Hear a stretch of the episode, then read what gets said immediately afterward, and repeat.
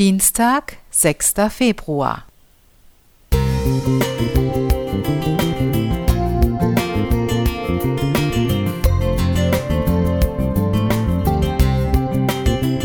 Ein kleiner Lichtblick für den Tag.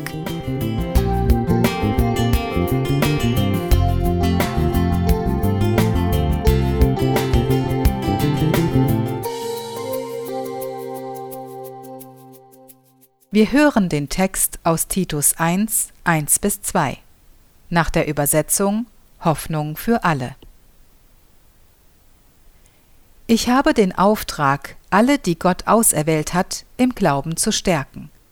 Viele Menschen sollen noch die Wahrheit erkennen und so leben, wie es Gott gefällt, getragen von der Hoffnung auf das ewige Leben, das Gott uns vor allen Zeiten zugesagt hat. Und Gott lügt nicht. Vor einem Jahr bebte die Erde im Süden der Türkei und im syrischen Grenzland und verschüttete etwa 50.000 Menschen.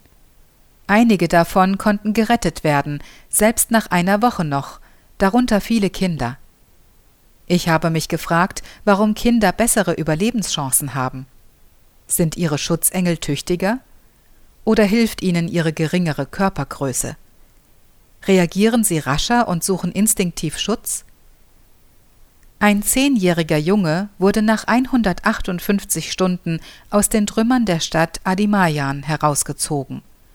Und das erste, worum er bat, waren Fruchtgummis. Hat er sich bunte, süße Gummibärchen so lebhaft vorgestellt, dass dadurch seine Lebensgeister angefacht wurden? Konnte er durch solche Träume die Schmerzen ignorieren und die Ängste verdrängen? Viktor Frankl durchlitt im KZ furchtbare Nöte. Beim Überleben half ihm die bildhafte Vorstellung seiner Arztpraxis in Wien, die Erinnerungen an die Räume und deren Gerüche.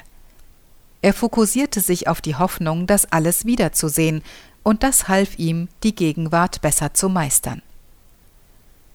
Auch wir als Kinder Gottes und Freunde Jesu haben eine Hoffnung. Sie gründet sich allerdings nicht auf Bilder aus der Vergangenheit, auch nicht auf Aussichten süßer Fruchtgummis, sondern auf die feste Zusage Gottes.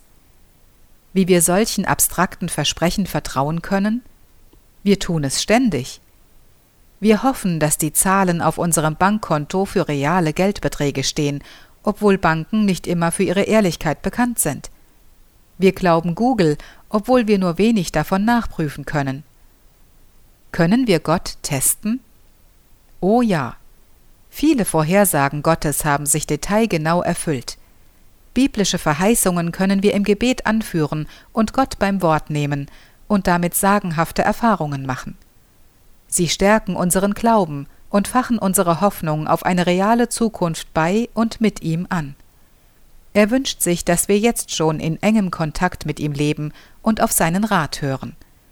Und er hilft uns, so liebevoll und besonnen zu leben, wie es uns und allen anderen gut tut. Silvia Renz